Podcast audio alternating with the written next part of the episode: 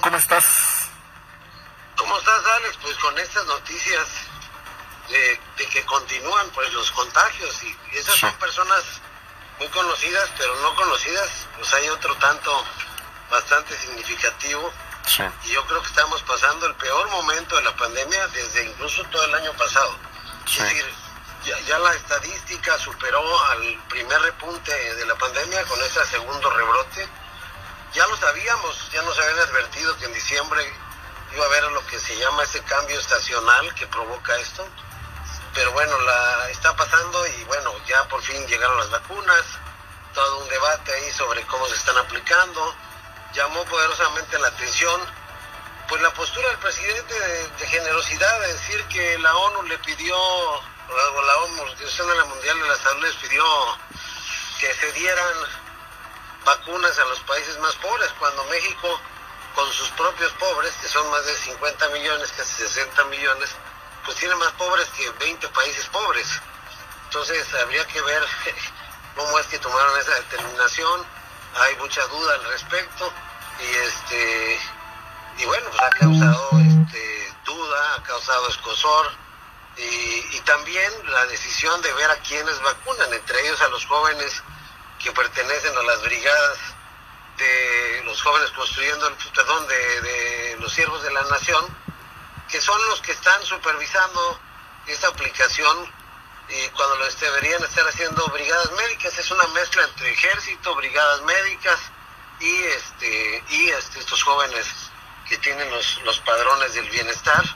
Pero bueno, eso es lo que está sucediendo. Van a tardar varios meses en ir aplicando todas estas vacunas, ya sea de vacunas rusas, chinas, este, en fin.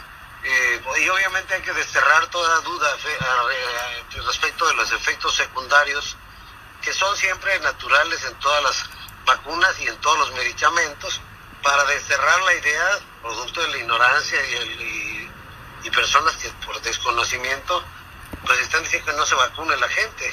No, no, eso es un, es un terrible error, porque pues todas esas gentes que no se vacunan van a seguir siendo portadores del virus y pueden morir por no vacunarse, no es cualquier cosa. Entonces, pues eso por esa parte. Y por la otra, me parece que a propósito del cambio de gobierno y tan complicado en Estados Unidos, se habla de que hay unos 20.000 elementos de la Guardia Nacional ahora en Washington, no sé si recuerdas, Alejandro, que decía Trump en más de un discurso que, México había mandado 27 mil elementos a la frontera.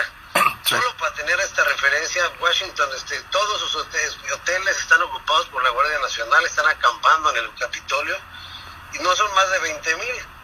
Eh, dicen que hay más, más guardias ahorita en, Washington de los que hay en, en, dos, en dos, en Afganistán y en Irak en este momento. Y bueno, esto para que tengamos una idea de que siempre fue una exageración y lo que tenemos ahora, lo que alcanzamos a a ver ayer es que ya se mandó eh, a policía, no sé si sabes si es la Guardia Nacional, no sé si tienes el dato Alejandro, a la frontera, pero lo que viene es un maremoto de personas en pleno problema del COVID, eh, sin ningún control sanitario, empujando a los, a, las, a los guardias en Guatemala y yo creo que retando al gobierno de Washington a ver cuál va a ser la postura con, de Joe Biden respecto de este de cómo va a ser el tratamiento ahora si van a seguir los norteamericanos el gobierno norteamericano presionando a, a México o quieren aprovechar este impas para meterse lo que hay que decir Alejandro es que por ejemplo, de cada siete salvadoreños que hay, tres viven en los Estados Unidos y han pasado por nuestra frontera en los últimos 20 años. Estás hablando de 3 millones de personas.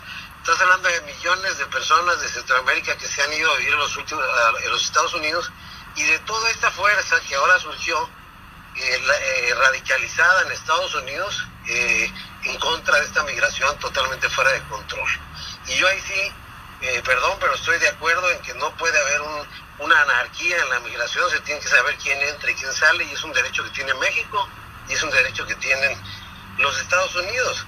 Ayer, fíjate, estaba viendo una película que seguramente va a sacar el Oscar este año, que se llama Nomad, Nomadland, de nómadas, tierra de nómadas, eh, donde se habla de la pobreza en Estados Unidos, de cómo vive la mayor parte de la gente en el centro de Estados Unidos, en las partes más áridas, más extensas, y hay una pobreza, pues si no similar a la que viven los países más pobres, pero sí hay gente que no tiene hogar en los Estados Unidos y que fue perdiendo su trabajo producto precisamente del desplazamiento de la migración que ha llegado pues a estados como California, Texas, eh, de alguna manera restando posibilidades de empleo a muchos americanos. Es un problema que está pasando en Europa, en muchas partes del mundo desarrollado y que representa un reto para la humanidad en los próximos años. Vamos a ver cuál es la postura de Joe Biden al respecto. Yo creo que más le preocupa ahorita tomar posesión. Se habla de posibles, incluso hasta de posibles atentados.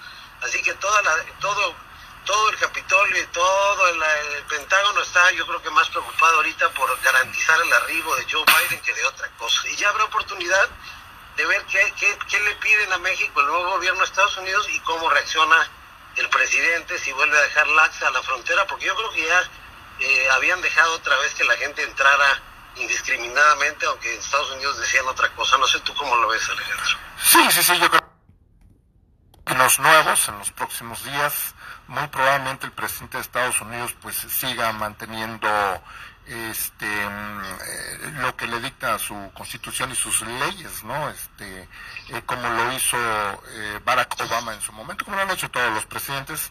El presidente Donald Trump pues era muy estridente la forma en que trataba el asunto de la migración, pero fíjate que si esa parte de la migración eh, logró captar mucha atención a favor de Donald Trump por millones de estadounidenses, pues muy seguramente Biden va a tratar de, eh, de agradar a ese tipo de, personas que no votaron por él, ¿verdad? Porque este, si no, pues se le va a ir complicando la forma de gobernar allá, porque fueron pues más de 70 millones de personas que votaron a favor de Donald Trump. Pero lo vamos a, lo vamos a seguir viendo. Yo creo, ahorita lo inmediato, lo inmediato va a ser esta caravana que está eh, insistente en querer cruzar eh, Guatemala y llegar hasta México. Creo que a partir de ahí vamos a ver eh, cómo va a actuar eh, México.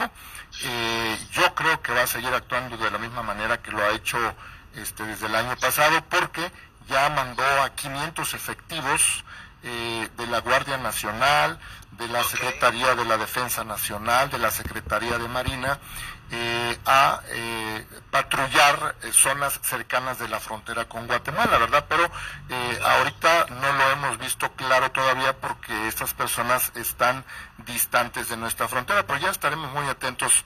Seguramente van a haber notas importantes. Es tema, es un tema de seguridad nacional, tanto para México, aunque no lo quiera aceptar, como para Estados Unidos, porque yo sí he escuchado entrevistas completas en el pasado de Donald Trump donde no se opone a la migración legal. Si tú vas a renovar, tienes visa y la vas a renovar, no están negando el visado. De hecho, al día de hoy, más o menos 10 millones de mexicanos tienen visa para ir y venir a los Estados Unidos. Es decir, no, no hay una negativa. Y si tú ves dónde viven, perdón por el comentario frívolo, la mayoría de los actores y actrices mexicanos este, más conocidos, pues ya están viviendo en Estados Unidos, ya tienen la doble nacionalidad, ya, ya emigraron para allá aprovechando que la coyuntura por el Tratado de Libre Comercio les dio la posibilidad de adquirir la, por lo menos la visa de trabajo. Entonces, eh, el problema es el México, el, americano profundo, el americano que está renuente a ser desplazado de, su tierra prometida,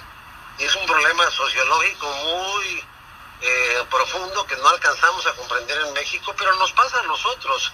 Yo ayer mismo veía reacciones en las redes sociales de aquí mismo, de Tapachula, de Tuxtla, de que la gente dice no nos dejen pasar, ¿no? Es decir, te entra un instinto gregario de protección, de, de, que no puede haber un indiscriminado este, trayecto de personas.